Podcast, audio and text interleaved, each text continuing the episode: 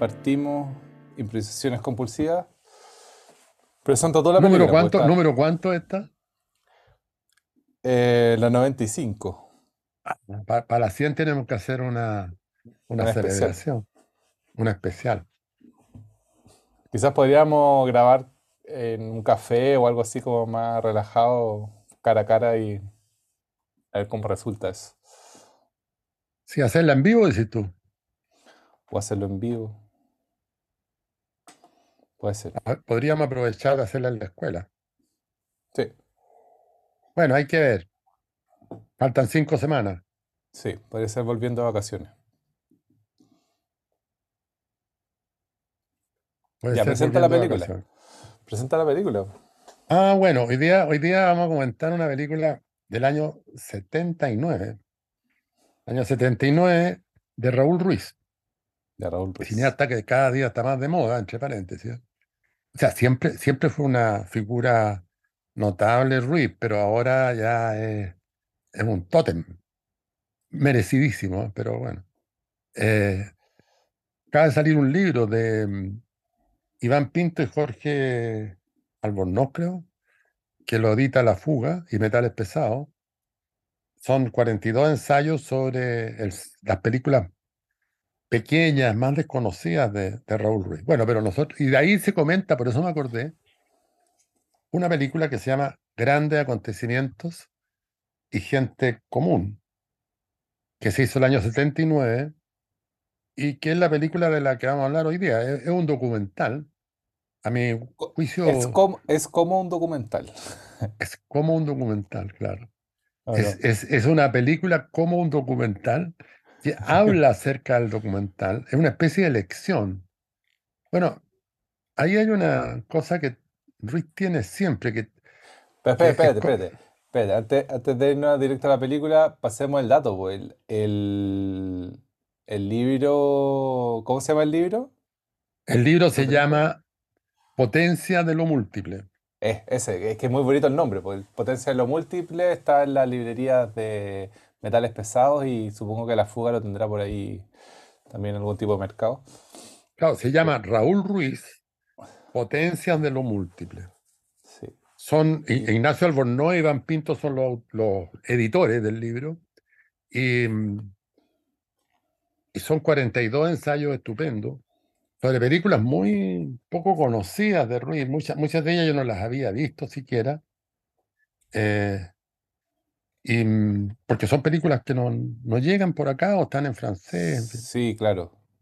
O sea, es como el, pero es el- como el lado B, el lado B de- del, del ya que es, ya Raúl Ruiz es un lado de- es un lado B. Entonces esto es como el lado B del lado B del cine. claro, el lado W de, la- de Raúl Ruiz. Ah, no, el libro está muy bueno. Son eh, gente muy entendida y, y muy entretenida también. Así que yo lo, yo, yo- yo me lo leí en el computador, además, porque lo presenté, entre paréntesis, el texto de la presentación que yo hice del libro en el Museo de la Memoria está en Palabra Pública, se llama, creo, la, la página, Palabra Pública. Se llama Más vale perderse que encontrarse, que es una frase de Ruiz. Sí. a que, a Ruiz- que termina el texto con eso, en realidad, que a Ruiz le dicen, oiga, eh, me perdí con su película. Pues las películas de Ruiz, como todos sabemos, son raras. Entonces el tipo le dice, me perdí con en su película. Y Ruiz le contesta, bueno, pero más vale perderse que encontrarse. Eh, son esas típicas frases de Ruiz que eran como muy sencillas, muy al pasar, pero que dan cuenta de muchas cosas. Más vale perderse que encontrarse. eh, es un- es una línea de pensamiento que uno puede desarrollar a partir de ahí. No, no- no te dice mucho, pero tú puedes seguir para adelante. digamos. Sí, pero, pero también hay un, hay una sensación media optimista de la vida que trata de, de- de imaginar que las películas, los libros o la música son lugares donde uno puede encontrarse, pensando que uno que hay, que hay- que hay una esencia que está perdida por ahí, que las películas Claro. podrían ser un mapa.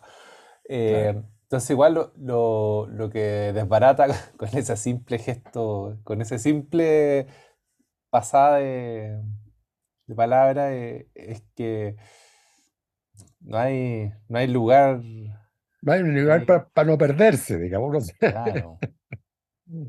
Es que es muy interesante porque todos los gestos de Ruiz que están en la película, que están en las entrevistas, que están en sus discursos, que están en sus conversaciones, en fin, apuntan para el mismo lado, ¿ah? una especie de lucha contra la ilusión referencial, contra, la contra el sentido común, contra la ilusión, es- esencialmente, Claro.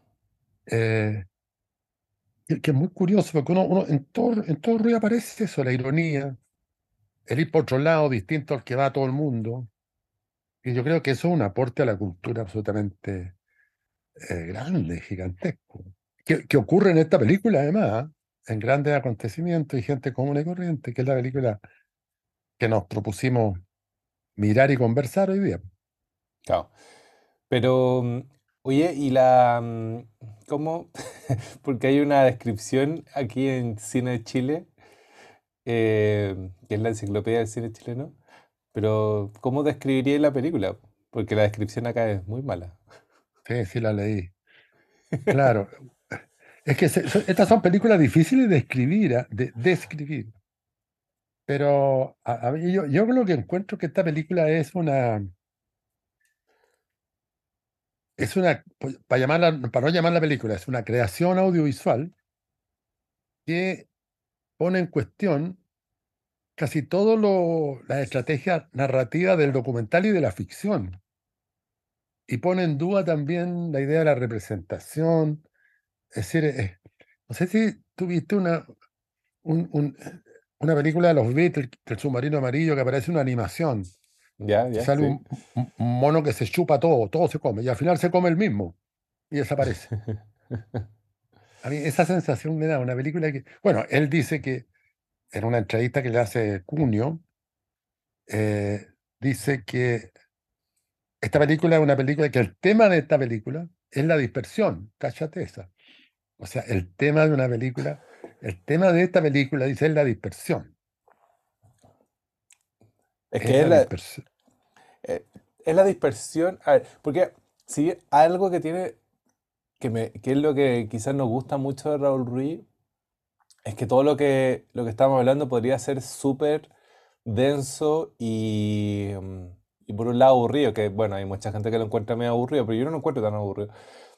Pero como trágico o, o- o nihilista en el sentido de una oscuridad profunda y, y- y- y que no se puede salir del vacío.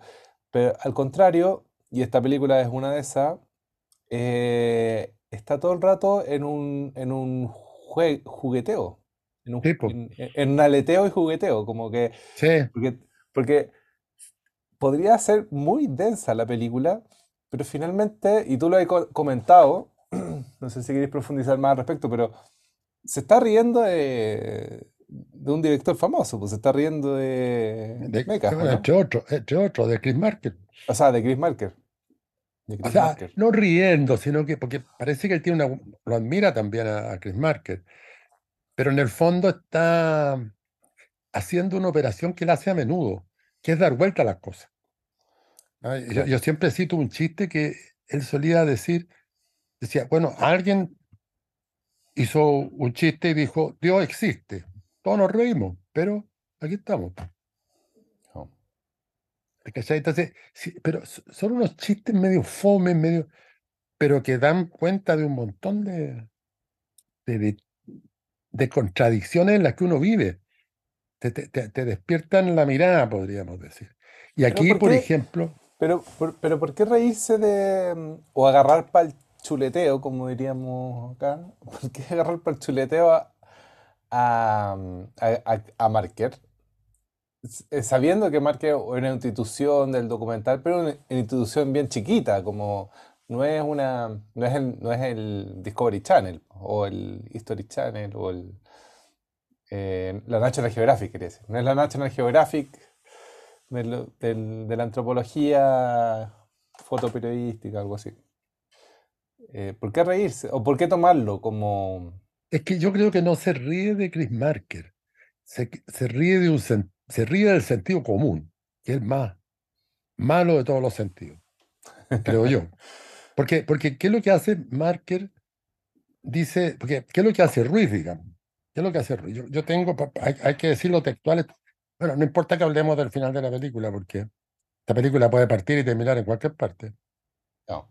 Fíjate, él dice, en tanto que hay, hay una voz en off mientras unos negros de Guinea reman por un río, río grande, dice, en tanto que exista la miseria, seguiremos siendo ricos. Que es exactamente lo contrario que dice en otra película Marker. Ah, bueno, dice tres frases. Dice, mientras exista la miseria, seguiremos siendo ricos. Mientras exista la tristeza, seguiremos siendo felices. Mientras existan las prisiones, continuaremos siendo libres. O sea, eh, eh, lo que dice es atroz, pero, pero muy verdadero. Bueno, pero ¿cuál sería la frase de sentido común, la que pone en cuestión esto? La de Marker, que te la estoy citando de memoria, dice, no podremos, mientras, mientras exista la miseria, no podremos ser ricos. Mientras exista la tristeza, no podremos ser felices. Y mientras existan las prisiones, no podremos ser libres. Bueno, Ruiz lo que hace es dar vuelta un detalle nomás. ¿ah? En vez de decir, en tanto exista la miseria, no podremos ser ricos, él dice, justamente porque existe la miseria, es que podemos seguir siendo ricos. Entonces rompe una ilusión, pero, pero que una ilusión que está en el discurso de Marker, que es un discurso muy anterior a Albert Ruiz. Marker está en un mundo cultural donde plantea eso que es muy legítimo también. Lo que pasa es que Ruiz se lo da vuelta, pero se lo da vuelta por un lado que deja pensando, porque en realidad no es bonito decir que yo puedo ser rico solo porque hay pobre. No, no, no. No, pero, pero de repente tú lo leí y dices, en realidad es así. ¿no? Porque, porque lo que, lo, que habla es de una cuestión de hombre bueno. Dice, si existe gente pobre. y además, como un ideal de izquierda muy profundo. Claro, yo no quiero ser rico mientras siga habiendo gente pobre. Voy a compartir. Que es muy bonito, pero la realidad es otra, que es la que pone entonces, yo creo que en esa tensión que Ruiz pone entre su propio discurso, juguetón, como decís tú, y, el planteo más romántico, más ético, más bonito, podríamos decir, más, más del sentido común de la época de Marker. Entonces se produce una tensión, porque uno también dice, bueno, no, no, no, no puedo estarme comiendo un sándwich en un restaurante mientras un niñito me va a pedir una moneda, ¿te fijas?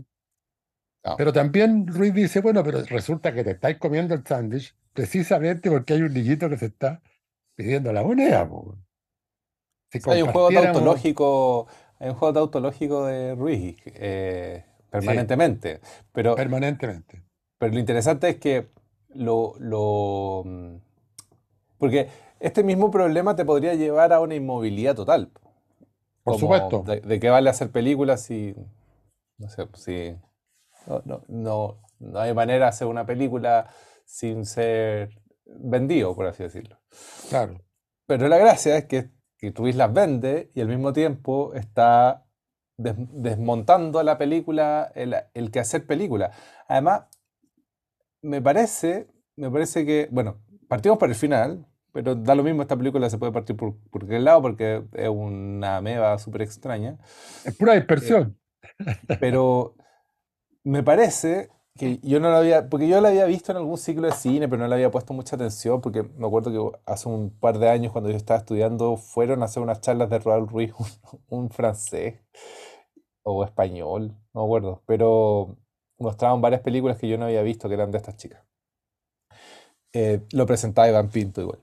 Y, mm, y claro, la cosa es que no me había, no me había percatado, pero acá está mucho del cine de, mm, del Ignacio Agüero, porque esta película es, eh, se trata de salir a hacer una película sobre tu barrio y básicamente tratar de dar vueltas por el barrio como haciendo que estás haciendo una película, pero, pero al mismo tiempo empieza a aparecer una película, porque si sales con una cámara alrededor de tu barrio y empiezas a entrevistar a las personas que están alrededor, empieza a aparecer una película, porque se parece a las películas. Entonces, esta cosa, este juego que siempre, siempre me ha gustado mucho de el parecer y finalmente llegar a ser, como, como este, este, este camino pequeñito que a veces de pura imitación de tanta imitación se vuelve, se vuelve lo que está imitando. Como la película que estábamos hablando la otra vez de los imitadores. po.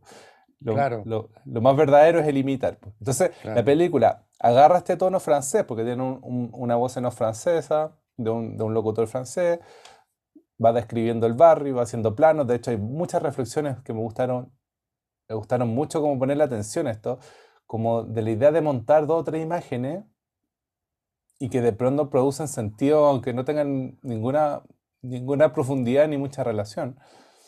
Eh, y, y se va produciendo, vemos como el ejercicio de cómo emerge una película a partir de lo puro material de estar haciendo la mímesis de estar haciendo una película. Eh, es bien sorprendente eso, ese ejercicio. Eh, ah, eh, eh, lo más interesante además es que ocurre todo eso en una película que es un encargo para, Es un encargo. Es un encargo para reportear las elecciones del año 78 en Francia. Ah, y, de ahí parte, de ahí empieza la, dispersión. Entonces, eh, es muy interesante el el que haya todo este trabajo de reflexión sobre el cine, sobre el documental, sobre la ficción, eh, sobre la verdad, en fin. Eh, era una película que fue un encargo que le hizo una municipalidad, me parece, para reportear el, en, el distrito 11, donde vivía en Belleville, para reportear las elecciones del 78.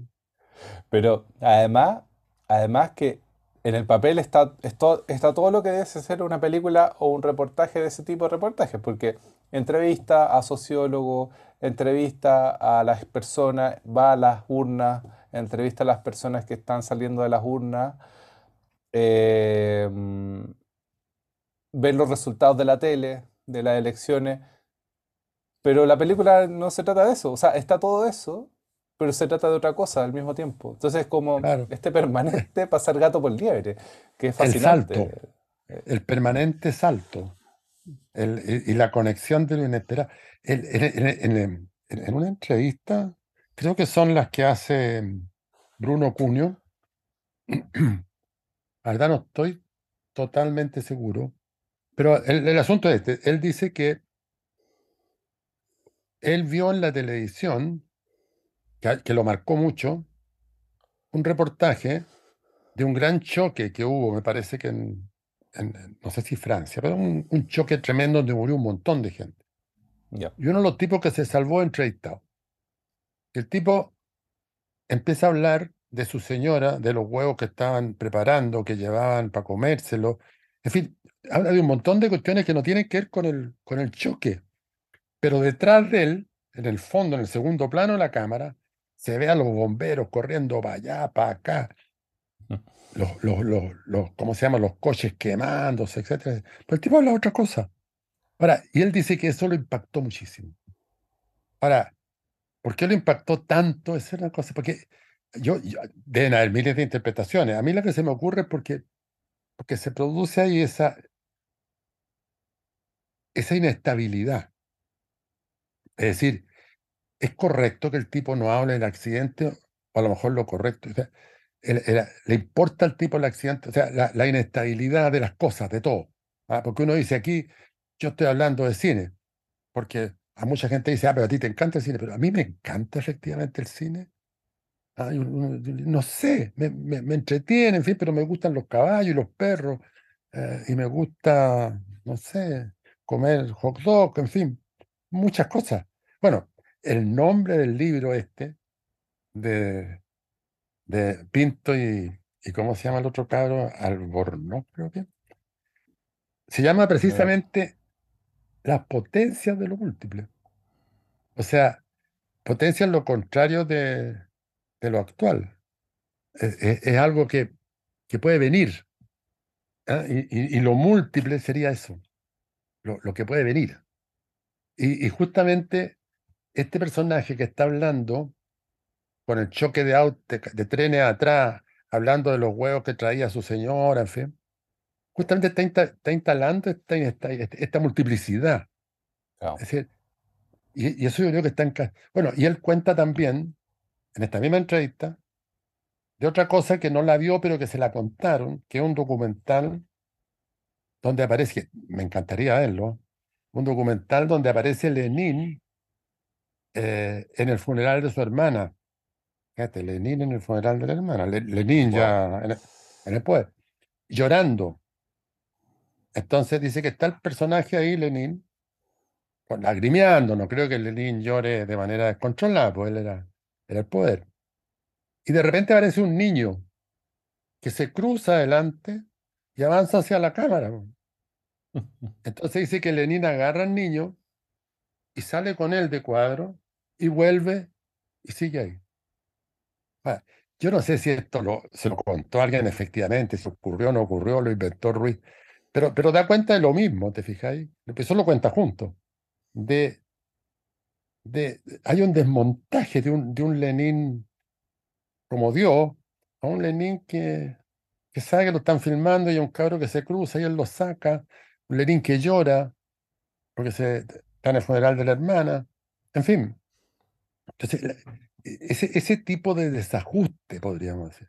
Yo creo que en esta película está, porque qué mayor desajuste que él parta diciendo, el texto off de la película parte diciendo que esta es una película que le pidieron, una película de encargo, que le, que le, que le pidieron para reportear las elecciones del 78, donde se supone que iba a ganar la izquierda. Estaba Giscard d'Estaing en el poder, en fin, la izquierda le fue pésimo. Eh, pero que cuando empezó a hacer la entrevista, se dio cuenta de que la, gente no le respondía lo que él quería que respondieran del acontecimiento de las elecciones. Tampoco denunciaba nada. Entonces se dio cuenta que no, que no podía hacer una película de las elecciones y se le ocurrió que el tema de la película era la dispersión. Eso lo dice en el texto off, explicando por qué, por qué esta película que, le, que además un encargo, eh, no, no va a responder ese encargo, es otra cosa. Bueno, la película no se dio nunca, porque creo que, que le pidieron esta película a muchos directores. Entonces, la, la INA, Instituto de, de, Investigación en Audiovisual, y el único que terminó la película fue Ruiz. Y se la rechazaron.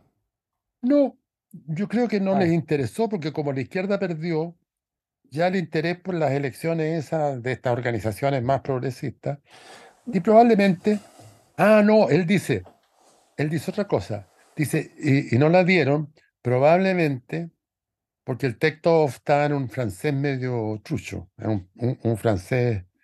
Eh, ah, poco elegante. Poco elegante, que era el francés de él. En ese tiempo, en el año 78, había llegado hacía cuatro años a Francia. Es una de sus primeras películas después de la hipótesis del cuadro robado. Entonces, pero la película se guarda ¿Y, qué hay? Yo, yo, yo estuve en la proyección, en, en, la sala de, no de montaje, sino que la, la, mezcla final, digamos, de esta película, con Rui. Y llegué aquí contando de esa película. Y al final me aburrí de contar porque eh, no existía por ninguna parte la película. Y por ahí, por el año, no sé, 97, 98, apareció una copia por acá y finalmente, por ahí, por el 2012-14, la dimos en, en, Fidox, con un gran éxito de público. O sea, una, también tiene eso, ¿no? Que, que sus películas quedan como botadas, como abandonadas. Y de repente retoman, y retoman con una fuerza impresionante. porque, porque lo, que, lo que está pasando también en esta película, que, que también me, me aparecía como pregunta, como, mm. ya, así esta película por encargo, eh, probablemente los que la encargaron no deben haber quedado muy contentos con la película. No. Porque, porque más allá de, de, ser una película que termina y que cierra y todo esto, es una película que está como en, contra de la política, básicamente, porque igual habla harto de la izquierda y está en un momento jodido de la izquierda eh, mundial. Eh, de hecho, me acuerdo de una entrevista que hace a, una, a una tipa del Partido Comunista, entre medio, así como que justo la, la, atrapa en la calle y le dice, como, ay, ¿tú de qué partido eres? Y, ella dice, yo soy del Partido Comunista. Y, y, la, la, tipa se desahoga y dice que está todo está mal, que, le, hace como unas preguntas genéricas, pero la tipa le dice como, todo está mal, no hay soluciones. Como. Eh, es una película de una lectura política súper eh, súper poco eh, esperanzadora. po. Entonces, me imagino que las personas de izquierda que la pidieron era como no podemos mostrar esta cuestión. po". Pero al mismo tiempo Claro, da cuenta de un momento súper súper así de esa época, po. Como, como claro, yéndose por el lado, de igual manera refleja lo que estaba pasando en ese momento. Entonces es súper documental. Pero claro, claro, en ese momento era imposible leerla de esa manera. claro. Hoy día, lo, lo- lo impresionante es que esta, esta película hoy día tiene una actualidad tremenda. Además, Porque Ruiz, además. Ruiz está hablando el año 79 de dos cuestiones que, que las dice a la entrada. Que esta película, entonces, como no le resultaron las entrevistas que, que tenía que hacer para el reportaje, porque la gente no hablaba del tema, como que se resistían al tema y, y no denunciaban nada, entonces dijo, bueno, voy a hacer una película sobre el documental, sobre la dispersión. Y eso, es una cosa muy... muy y, y- y- y después se manda el otro parrafazo que dice que el documental es antiestético. Cosa que tampoco le, le puede haber gustado a los críticos de cine, ¿te cachai? Eh, claro. dice, el documental es antiestético porque prefiere la verdad que la belleza. Entonces, que son cuestiones bien, son, como tú decías, tautologías, son paradojas. Eh, porque si uno se- puede poner en duda esa cuestión, ¿por qué si el documental prefiere la verdad que la belleza, la verdad no podrá ser bella? Pero, pero igual es impactante decir que el documental es antiestético, que, que, que- entonces va, va metiendo una cantidad de, ¿cómo podríamos decir? Eh, golpes bajos, ¿ah? Como bajo en Sí. el sentido de que, que te, de- te pillan descuidado. Y uno empieza a pensar ahí, pues, uno empieza, se le empiezan a meter pajaritos en la cabeza, ¿te cachai? Entonces uno empieza a abandonar ciertas convicciones producto de, de estas cosas que dice. Eh, Entre paréntesis, otra la tengo anotada, esa dice, para decirla textual, porque si no se dice textual no funciona. Ah, no, miento. Es de, es de Clara Luch la frase. Tengo la duda, pero, pero está en el texto del libro de Iván Pinto. Eh, La frase es la siguiente, refiriéndose a esta película, a grandes acontecimientos. Esta no, se supone, no, no estoy seguro si es de Río de la Claire Alouche, la autora del, del ensayo, porque no lo cita. Dice, esta no es una película acabada, sino una película inagotable. Ese, ese- Mm. ese- ese yo lo encuentro también. Son pequeñas cosas, pero que, que no te afirman nada concreto en realidad, sino que te abren campos múltiples. Ah, y lo dejan a uno dando vueltas. Y yo creo que, que es, un, es un modelo narrativo espectacular. Imagínate, la, peli- la película es inagotable, no, no, no, no, no es inacabada, es inagotable. O sea, tú le co- seguir metiendo. como dice el- la portada del libro, pues, la potencia de lo múltiple. Claro, Porque, porque lo que hace, de hecho, el primer plano, ya, ya el primer plano, o- ahora últimamente estoy como, veo un plano de una película y ya sé si es buena o mala. Estoy, estoy en sea, esa, en la... esa, en esa parada de las películas. Yo como que me he pegado unas películas terriblemente malas, de estas nuevas que han salido últimamente, que es como que veo dos planos y digo, no, esta cuestión es horrible. Y son horribles. Sí, Eh, pero el primer plano de esta película es un plano desde un edificio eh, y está hablando una niña, es un zoom in, como de un edificio a otro, y le preguntan cómo haría una película sobre, sobre sobre el el barrio. barrio, y la tipa contesta, pareciera que estuviera hablando con otra persona, y después la cámara gira, y estamos adentro de una pieza, y está otro tipo hablando, no recuerdo que si era un, un sociólogo, un cineasta. Hablando por teléfono, está, ¿o No, no? no, no, antes de que hablara por teléfono, era un tipo X que no vuelve a aparecer, parece, en la película. Y, pero es un plano increíblemente jugado y es es súper bueno. Y tú decís, ¿cómo, cómo, cómo, cómo lo, cómo lo pensó? Porque es un plano que tenéis que haberle dado una vuelta, porque la tipa está en otro edificio, tenéis que haber puesto la cámara en, en un lugar estratégico y a la persona en un lugar estratégico con unos micrófonos. Hay toda una logística, un aparataje, un andamiaje que armó para hacer ese plano, ese puro plano, para ¿no? Y, además, cuando la cámara que está en el segundo piso enfoca a esta mujer que está abajo, parada, creo que está embarazada, no me acuerdo bien, No, hablando, no. que eh, además dice, yo haría un documental, entrevistaría a la gente, le preguntaría, o sea, todo, todo lo que Ruiz no hace. Después la cámara, mientras la niña habla, va subiendo, y el narrador off, que es la voz de Ruiz, en francés, dice, aquí podrían ir los títulos. Sí. Aquí, aquí. Entonces empieza a aparecer, que es una cosa que también dice Ruiz en una entrevista, que esta película eh, es como los rashes, los copiones, los- el, el- el- el material filmado Ah, que se, está re- que se está revisando para editarlo después de alguna manera, Para editarlo bien, para editarlo bien. Y que al final es lo que ocurre porque se edita eh, una versión de la película que estaría dentro de la película, que es un 10% de la película grande. Entonces, eh, todo, todo está dado vuelta. Entonces, eh, ahí hay algo que, que estaría vinculado con lo poético, o sea, es como la,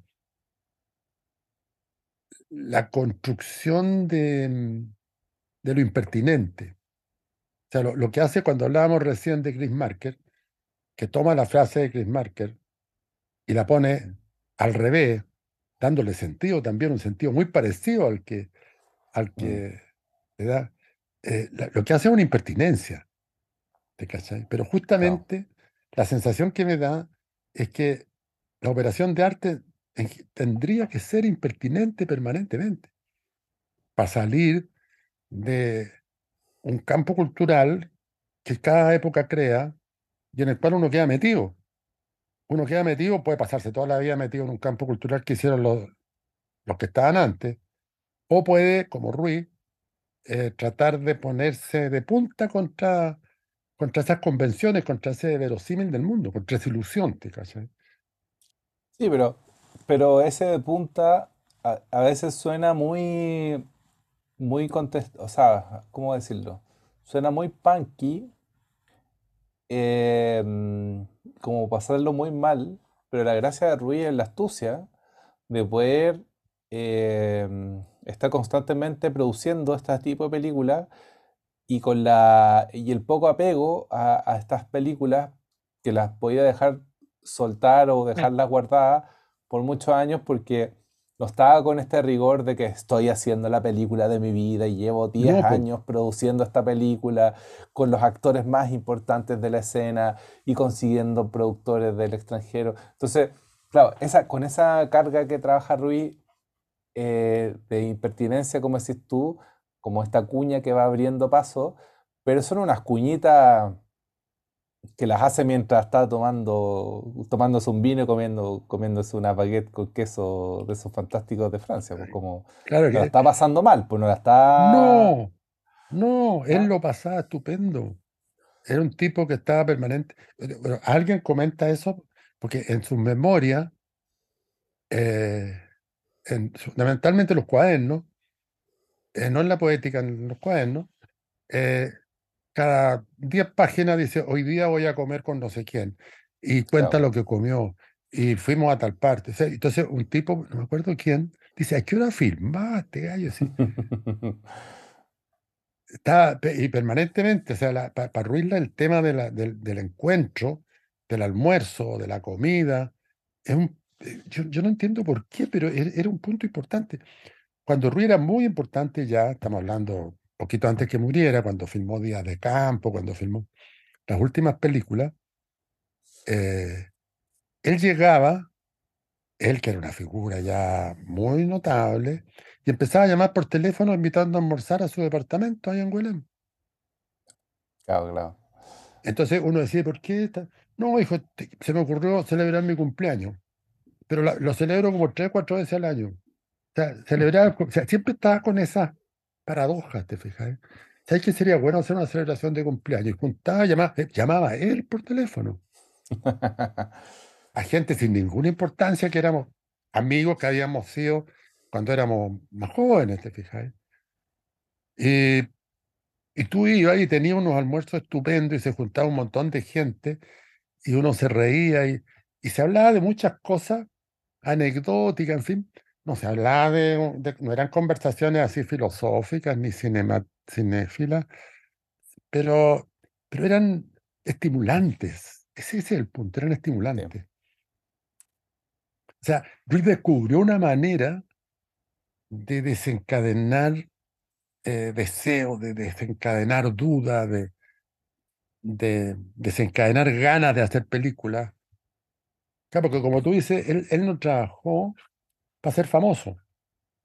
Sin embargo, fue famoso. Y a lo mejor, uno podría decir, fabulando un poco, precisamente porque no trabajó para ser famoso, sino que trabajó para hacer películas que a él le gustaban, a la pinta como a él le gustaba, terminó siendo muy famoso. Esa a lo mejor es la astucia. Ahora, él menciona muy tardíamente a un director que dice que lo descubrió muy tardíamente también, que es como su modelo, que, que, que no, no, no es que, no es que diga que es su modelo, sino que es un, director que admira mucho, que es de un, em, en inglés, no, no es un inglés, es un escocés, no, creo que austrohúngaro, austrohúngaro, Ulmer, Edgar G. Ulmer. Ya, no, no, Este, este es un, sí, es un austrohúngaro que era amigo de Billy Wilder, de, de, de, ese tipo de gente con los que trabajó. Y él se viene, igual que Billy Wilder, a América. Ya. Primero parece que pasa por Europa y después América. Y hace películas chicas, películas grandes, películas que abandona, películas que nadie ve. Eh, y pasa al olvido, porque se le ocurrió enamorarse de la señora de un de la señora de un tipo que era sobrino de un gran productor hollywoodense. Y la señora se separó del marido, de ese sobrino del gran productor hollywoodense, y se fue a vivir con, con Ullman. Y ahí, hasta ahí llegó la carrera de, de Ullman en Hollywood, pero siguió haciendo películas. Hacía películas en Yiddish, hacía películas. tenía una, una, estructura muy parecida de, de funcionamiento. Bueno, y de hecho, muy posteriormente, Truffaut, Godard, lo, lo redescubren, digamos, y lo, lo tiran por arriba. Pero ya, ya, ya, ya no hace más películas, pero hizo un montón de películas. Entonces, eh, es interesante porque hay que seguirle la pista a este hombre. Yo no he visto ninguna película de él. Hay, hay, una que se llama Satanás, que me encantó. Me encantó el nombre, digamos. De Tour se llama la otra. Tiene muchas más. Eh, seguirle la pista es de Edgar G. Ulmer, sin H. No, no, he visto nada de él. Porque yo tampoco. Pero, pero Ruiz dice que ese, ese era como un tipo que, que le encantaba. Que era, claro, porque era, era un personaje, ¿cómo se dice? Muy impertinente también. Cinematográficamente, me refiero. Porque Ruiz no era impertinente nunca yo de una cordialidad pero Era impertinente cinematográficamente. Ulmer. Bueno, eh, oye, eh, tengo, tengo acá una, mm, o sea, justo me topé hoy día con una frase de Borges en una entrevista eh, que dice, no, es, no, es, no, es, no, es, exacta porque está hablando sobre otra persona, pero dice, los razonamientos no convencen a nadie. Ah. El razonamiento no convence a nadie. Sí. Bueno, que es la sugerencia. Lo, lo, lo hablábamos como el, como el acento. Sí, pues, tú sacaste una frase, era el acento el que convence, decía él. No, no, la palabra. Claro. Y no la palabra. Ahora me, yo ahora pillé, o sea, justo ahora me topé con, con, una de Borges que dice que es la sugerencia, lo sugerido lo que convence a nuestra imaginación, no la razón. Claro, eh, entonces, es muy bonito. todo el rato, y, y, acá está todo el rato eh, Ruiz sugiriendo también, porque se pone a hablar, en un momento se pone a hablar como con, no sé, no sé, qué bien, no sé bien qué son, pero son como técnicos del, del área del cine, hablan del, del sonido directo y cosas así. Es la gente de, de Calle du Cinema. Ya. Están en, la, en las oficinas de Calle du Cinema. Ah, eran las oficinas de Calle Sí, ahí está. Era como una productora, así como... Pero no, ah, era más importante. sí, pues, porque yo, yo, digo porque ahí está Pascal Bonicer. Que, lo entrevista. Claro. Que es el que trabaja en el, los Juegos de la Oca también. Que era uno de los capos del Calle claro, del Cinema. Claro, verdad, verdad que trabaja en el Juego de la Oca. Y, y, que hace una cosa muy buena porque cuando pasa la cámara. Eso, eso decir, lo del cigarro. Lo del cigarro, que es como un, un micromundo dentro de la misma película que es al final la misma película. O sea, es como eh, poner, como sugerirte a partir de esta escena, cuéntalo tú, pero eh, es sugerir a partir de esta escena toda la fábula grande. Claro, porque están todos hablando del acontecimiento. Acontecimiento. Ah, ¿qué es lo que es el acontecimiento?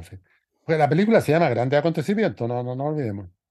Y llega, y, Pascal Bonicer dice, el acontecimiento es algo inesperado, algo que no estaba previsto y que ocurrió. Y justo en ese momento, que, que un traveling o un paneo de la cámara, que ha circulado por todos los que están dando opinión, una de las opiniones es la de Bonicer, justo en ese momento cuando dice esta frase, que, que, que es lo imprevisto, prende el cigarro y no le prende el fósforo. Ah, se supone que lo previsto como que, era que... Como que iba, a ser el punto aparte con el cigarro prendido. Claro, claro. lo lógico es que hubiera prendido el fósforo, él hubiera prendido su cigarro, bota el humo y dice, bueno, el acontecimiento... No, pues ahí el, tipo y se ríe incluso, dice, es algo que no, que no estaba previsto. Es muy buena la definición de acontecimiento también. Y, y, aquí, claro, son grandes acontecimientos, o sea, son una cantidad de cosas no previstas, pero grandes, y también comunes y corrientes, que le pueden ocurrir a, cualquier... O sea, nosotros estamos aquí y de repente se produce un corte de luz, te fijas. Y ahí hay se pone a ladrar tu perrito. O se pone a ladrar mis dos perros. El Teo. Y, y claro, porque habría que decir, con toda esta cosa impertinente, anti-ilusión, anti-sentido común, uno podría decir, este gallo es un nihilista. Y no es un nihilista. Este gallo es un tipo triste. No es un tipo, al contrario, un tipo de una alegría y sus películas son muy juguetonas. Porque se tiene una particularidad, bueno, por eso Ruiz eh, ha generado tanto texto, tantos libros sobre él. Y sus películas se están revisando muy cuidadosamente por montones de gente, porque él instaló un modelo de pensamiento que por lo demás no es como, como la frase de Borges, no es, no es una línea causal, no es, no, es, una aplicación razonable, digamos, es, es, sugerencia nomás. son pequeñas, sea, cuando el tipo dice el documental es antiestético, o tú inmediatamente que hay medio eh, dando vuelta con esa cuestión. O, no puede hacer una película sobre el reportaje, hizo una película sobre el documental y sobre la dispersión. Entonces son, esas son sugerencias, porque él no te dice hay que hacer películas sobre la dispersión, eh, hay que rebelarse contra los... No, no dice eso, sino que va... Había otra, como la otra el gesto, es el gesto el que convence, decía. No la palabra. El acento, el acento. El acento. El acento. O sea, esta película está llena de acentos llena de acentos, que están... Entonces, es una lección de cómo hacer películas también. Pero al mismo tiempo no es una lección, porque tú me podés decir, bueno, ¿y qué enseña Rui de cómo hacer? Yo te tendría que contestar honestamente, sabes que no sé, pero, no sé lo que enseña, pero sé que me, que me saca de la convicción que tengo sobre los documentales. Que mueve el piso. Y también una, el cosa piso. Una, una, cosa que también es muy bonita y muy destacable del, documental, eh, que probablemente se mm. llega trabajando dentro de los mismos materiales, es una reflexión que parece muy natural, no sé si la habría tenido pensada de antes, pero es sobre la idea de que, porque cuando ya se mete más duramente en el tema de los documentales, en un momento empieza a mostrar estas imágenes de África y cómo, cómo el primer mundo va hacia estos lugares a observar y va con cierto poder, como cierto poder de registro.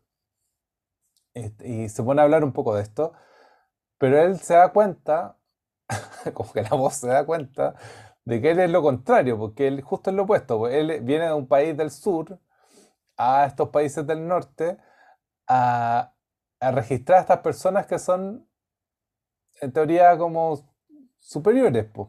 Entonces ahí pasa algo extraño también, como, como esta, dar la vuelta al, mundo y... Mm, pero finalmente como que se, se, ríe de los del norte, se ríe de esta impostura del poder frente al... Porque él también está diciendo, yo igual estoy ejerciendo un poder frente a ustedes. Eso es lo que está diciendo finalmente. Igual estoy con la Claro, eh, cámara bueno, ejerciendo hay, poder frente a ahí hay otra secuencia muy buena que es cuando entrevista al sastre. Sí, Entrevista a un sastre y el sastre empieza. Estamos hablando de una película sobre las elecciones del 78. del Y este sastre le. ¿ah? En el Y este barrio. sastre, y en el barrio, en el distrito 11, y el, el sastre le empieza a hablar de la sastrería, de que ya van quedando pocos sastres, no tiene nada que ver con. Pero la, y la voz en off dice: eh, al principio estaba tímido el sastre, pero después, cuando escuchó mi acento francés, que no era bueno, él se, se sintió él más fuerte y empezó a, a- a sentirse mucho más seguro. ¿sí? Ah, Entonces, pero, pero ahí es pequeña sugerencia, no dice la, el mundo del poder. Pero eh, esto lo conecta después con la secuencia, ¿te acordáis de esa donde entrevistan a un supuesto director americano que está sí, haciendo sí, un sí. documental, que, que es australiano? Yo creo que esa fue una secuencia de ficción. El tipo dijo lo que le pidieron que, que dijera, pero creo yo, no sé, porque, porque Quizás, según el no, mismo, s- porque según el mismo. Ruiz dice es australiano, pero en la película dice, el- en la narración off, dice que es un director americano que fue a filmar a Europa y el tipo dice una cosa terrible, dice, no hay nada mejor que filmar en el tercer mundo, ¿te acuerdas de eso? Sí. Porque la gente lo ve a uno con los equipos y la cuestión y se asustan y contestan con mucha, con mucha precisión y, y no, y no, no dan ni una vuelta. En cambio, uno quiere entrevistar aquí un francés y el francés te mira huevo, te mira en menos y tú te- terminás diciendo, eh, o sea, eh, eh, instala ahí otro tema, que es un tema también muy conocido, la, la diferencia entre los países pobres y los países ricos, pero, pero instalada en el registro documental, ¿te fijas? Entonces uno dice, bueno, esto es un poco chiste, pero tiene una base real gigantesca. O sea, si nosotros vamos a hacer entrevistas callejeras en Francia, la, la experiencia va a ser media dolorosa, porque te van a mirar como, como cantarito de greda, ¿te fijas? Pero si viene un francés acá, a La Vega, los gallos de La Vega van a estar encantados. van a tratar de, de ser lo mejor posible para estos franceses, ¿te cachai? Que es un poco la cosa que siempre dicen todos los gobiernos, todos los poderes chilenos, yo creo que todo el mundo, pero yo lo bueno, lo que, lo que he visto, dice, porque Chile es el tercer país que produce no sé qué cosa. Porque esto es una cosa que todo, que en el planeta entero aprecian de Chile. Que, o sea, es siempre una, una manera de, de valorar Chile porque es apreciado internacionalmente. Eh, claro, visto desde otro lado, que internacionalmente tú pasás a ser, si eres un camarógrafo o un documentalista, eh, te conviene estar en países eh, menores que el tuyo, Sí, menores, pero, pero, pero al mismo tiempo la película des- termina des- desmontando eso porque Raúl Ruiz se está, rie- se está haciendo la película en el barrio francés, él como una persona de- del tercer mundo, eh, me- menospreciado por muchos de estos franceses, pero finalmente igual lo está haciendo y se está, Sí, po. termina la película y uno ve a los franceses como, un est- como estos especímenes medio excéntricos, extraños, y, y- y- y creo que finalmente lo que, lo que da cuenta un poco la película es que es, es, es quien está detrás, final, es el que es el que pone un- está en una posición de poder frente a cualquiera, no No, frente a claro. un tercer mundo. Eh, No, evidente. Lo, lo que pasa es que el modo como te responden, dice el, el- el camarógrafo, el documentalista americano supuestamente, el, tipo del país más, más poderoso te contesta con cierta prepotencia, con cierta seguridad, con cierta falsedad incluso. En sí, cambio, pero, el- pero si eso lo ponís en evidencia, ese- Ah, eso queda desmontado, po. Porque por lo que pasa es que supuesto, Ruiz pone en evidencia ese momento también, ese momento de impostura o de, o de o va, o va jugando con esos momentos. Después hay, claro. hay toda una escena al final donde los va poniendo varios momentos como medios impostados de las personas que se entrevistaron en el documental. Entonces aparece un gran cobro de personajes y, y, y, y se- devela al final esta idea también, pero en la práctica. Eh, entonces eso, eso es lo como que hay que, o sea, lo que destaco de- de- del ejercicio, como cómo desmonta este paradigma, pero en el hacer, mismo de la Claro. película. Bueno, eso, ese- esa es la gracia de Ruiz, que, que no baja desde, el- desde la filosofía, desde la sociología, desde la antropología, a ilustrar a través de sus películas, sino que desde la propia operación de la película echa a andar teorías eh, que terminan siendo estudiadas por filósofos, sociólogos y antropólogos. El- el- eh, por ejemplo, esa pura pequeñísima cosa en que él dice que el sastre, cuando lo entrevistó, estaba bien tímido y después cuando lo escuchó hablar a él y vio que, que no era francés, que tenía un francés medio rudo, medio rudimentario, eh, se, se sintió más seguro y empezó a contestar con más seguridad. Ahí, ahí nomás ya se instala un tema. Bueno, y así sucesivamente. Eh, está lleno de... de- es, es muy notable. Y mm, otra cosita, otro detallito. Bueno, además la, la película es bien corta, entonces es un agrado. Eh, otro detallito que, que no quiero dejar pasar, que lo tenía como anotado, pero no sé bien cómo decirlo.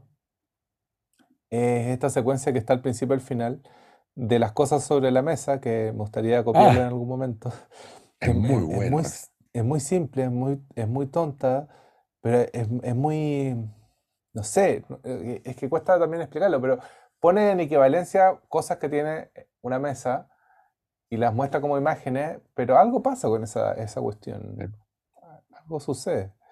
Pero muestra, muestra- cuenta lo que está, porque es no un sé plato sucede, es con algo, algo sucede, algo pasa con esa, ese juego de equivalencia, es el mismo encuadre donde se muestran objetos, claro. un plato, unos cigarros, y que hacen relación con cosas que habría hecho el personaje que acababa de ser entrevistado, pero que evidentemente es, es una secuencia Pero la, la, gracia es ordenarlas de menor a mayor. Claro, pero él dice. dice, "Vo- Voy a claro, ordenarlas de pero, menor a mayor. Entonces, es claro, una mesa llena y se va achicando, achicando, achicando, achicando, se achicando va hasta que llega un lápiz, un pu- una claro. punta de lápiz y se Claro, pero es que además esta secuencia la explica ¿ah? el, el- el narrador off, que dice, podríamos hacer esto y va, y va haciendo... Ah, es es muy audaz. Y- y la- además, habría que decir otra cosa. Ruiz llevaba, este es el 79, llevaba cinco años en Francia, o cuatro, no sé. eh, tanto que su francés no era perfecto como, como, como fue finalmente. Tenía Claro. 37 años. 37 Y tenía. 37 Wow. años. Bueno, había ganado Locarno a los 27, Ya. el Festival de Locarno con Tres Tristes Tigres. Entonces, eh, tú dices, este gallo de 37 años, exiliado político, llega allá, le piden que haga una película sobre las elecciones del 78. Yo me habría esmerado por conseguir 10, 15 entrevistas de la gente hablando y habría hecho la mejor película posible en el sentido de responder eficazmente a la... Si él no, A lo pedido. él Claro. Entonces, ese, ese atrevimiento de él, esa consecuencia. Hay una moral en las películas de Ruiz que a mí me, me sorprende, porque él, alguien, porque un tipo que está recién llegado, que hace eso, podría decir, no, gallo no le damos nunca más una película. Mira la tontera. que-". O sea, y eso, eh, en muchas películas arriesgó eso él, ¿ah? Incluso en Chile, cuando su productor era Darío Bulgar, uno se preguntaba así, ¿cómo Darío le financia películas a Ruiz? ¿Te fijas? Que eran unas sí. películas, bueno, estoy hablando del realismo socialista, estoy hablando de la expropiación, películas muy extrañas. Entonces, él, además de ser un gran cineasta, tiene una gran capacidad de conseguirse recursos, de convencer.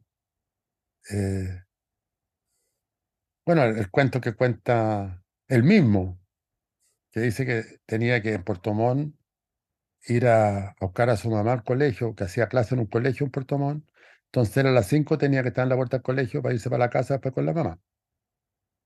Y estaban jugando a la pelota, no sé qué, con sus amigos, pasando los regios, y él tenía que levantarse la lata de caminar hasta el colegio, y él convencía a los amigos que era la media onda ir a buscar a su mamá. Partían todos. Entonces, Claro. ahí hay una... Y yo creo que eso lo siguió repitiendo en, en otra, en otra línea, pero... No, él, este, uno, uno de repente se transforma en una especie de excesivo, eh, de, de- a- levanta elogios desmedidos de, de Ruiz. Adulador, pero es que, Claro, pero también tiene que ver con, con, como con un cierto entendimiento de lo difícil que es hacer una película y convencer a un grupo de personas para que haga lo que uno quiere, que básicamente de eso se muchas de esas cosas se trata, mucho del cine se enseñó de esa manera. Eh, entonces, eh, eh, es, es difícil imaginar esa figura, sobre todo en ese tiempo con, con mayores dificultades que ahora para hacer imágenes, eh, cómo, mm, cómo proponer y convencer a un, a un grupo de para hacer estas locuras. Y que no terminaban pegándote, porque no terminaran como Al contrario, contigo. al contrario, le seguían produciendo películas. Claro. Yo me acuerdo que ya, bueno, que después ya no era tan, tan difícil de entender porque ya estaba lo suficientemente famoso como para que el productor dijera voy a hacer una película con Ruiz, que además era muy barata. Margolín, por ejemplo, que hizo Días de Campo, hizo varias películas con él. Branco. eh, yo creo que al final ya estaban diciendo, bueno, este, las películas de Ruiz van a ser famosas con el tiempo y ya eran muchas. Y yo voy a ser el dueño de esas películas. Porque Ruiz no participaba como coproductor ni ninguna cuestión. O sea, Ruiz no era dueño de ninguna de esas películas. Esa es otra cosa. En fin, hay que evitar el elogio desmedido, pero cuesta, cuesta hacerlo, ¿ah? Porque uno se encuentra con tantas gracias de él. Sí. Oye, y cambiando de tema, otra, otra de las cosas divertidas que dice, eh, en- en- con Cunio, conversando con, con Cunio, en el libro este que se llama, se llama, aquí lo tengo, el libro de Bruno Cunio se llama Ruiz, se llama, se llama Ruiz, entrevistas escogidas, filmografía comentada. Lo recomiendo muchísimo porque están casi todas las, no, no todas, las, escogió un conjunto de entrevistas. Las entrevistas de Ruiz son muy Pero buenas. las mejores, las mejores. Él, él, claro, seleccionó y al mismo tiempo tiene una conversación con él sobre las películas, una a una. Pues se llama filmografía conve- conversada. Bueno, pero yo estaba hablando de otra cosa, se me pasó a Bruno Cunio. Ah, que, que en el libro de, de Cunio, eh, Ruiz comenta de que la INA, cuando le pidió la película, cuando le encargó esta película, le dijo, queremos que la hagan, porque querían que la hicieran exiliados políticos, que ver la mirada de, no de exiliados políticos necesariamente, de extranjeros en Francia respecto a esta elección. Ya. Entonces le dijeron, queremos, que- dice él, queremos que tú seas tú mismo, que lo hagas desde tú mismo. Entonces él dice en el comentario, "Oiga, y yo que, que siempre me pongo una máscara para hacer películas, entonces empecé a pensar qué máscara iba a usar. Fíjate, Él, él construye un, un- autor para cada película. Pues también si tú buscáis estilísticamente las películas de Ruiz, son todas distintas. Sí. Entonces se Sí. ríe mucho ese de- del uno mismo, ¿te cachai? De- que es muy bueno también, porque ¿qué es el uno mismo? Uno en 20 segundos puede ser como 45 gallos. Qué pena, qué pena que Raúl Ruiz no alcanzó a escribir libros de autoayuda, porque eso le, como, como el Jodorowsky, podría haber hecho mil maneras para no encontrarse. Claro, Jodorowsky lo transforman en un producto. A, a Ruiz no le gusta. Yo, yo nunca le pude co- conversar sobre Jodorowsky, como cae, ni sobre Godard. Decía que Godard era un pitú, no le gustaban Lo, los esqui- pitú. lo- lo esquivaba, lo esquivaba. lo esquivaba. Oye, entre paréntesis, otra cosa. Otra, otra, ¿qué hora es? Ya estamos en la hora. Sí, estamos, estamos. Eh, la- el nombre de esta película, Grandes acontecimientos y gente común y corriente, eso no se ha comentado. Es una frase, eh, también es una pequeña, un pequeño, no chiste, pero una pequeña impertinencia, porque es una frase de John Grierson. Ya. John Grierson es como el, no sé, el pope del cine documental. John Grierson es un escocés que después se fue a Canadá y en Canadá instaló una cuestión que se llamó el American Film Board, que todos los documentales que se hicieron en el periodo, cuando yo empecé a hacer cine por ahí por el 69, eh, American Film Board era como la fantasía que uno tenía. Si me pudiera conseguir plata con el American, porque ellos financiaban muchas películas y, marcaban también una, una línea. Bueno, Grierson fue el que hizo Drifter, que es una película de pescadores. Me, me acordé cuando la vi, cuando me acordé de Drifter, de la película de, de ¿cómo se llama? Ay, de, de- de Lucian Casan Taylor. Caston- Casting Taylor. La, porque también es una película de pescadores. Claro. Bueno, pero, pero hay algo de jugueteo ahí, porque, porque Grissom parece que decía, yo he tratado de buscar el texto, no lo he podido encontrar, pero Ruiz me dijo a mí que esa era una frase de Gerson. Eh, Grandes acontecimientos y gente común y corriente. O sea, el documental tiene dos grandes temas, los grandes acontecimientos y la gente común y corriente.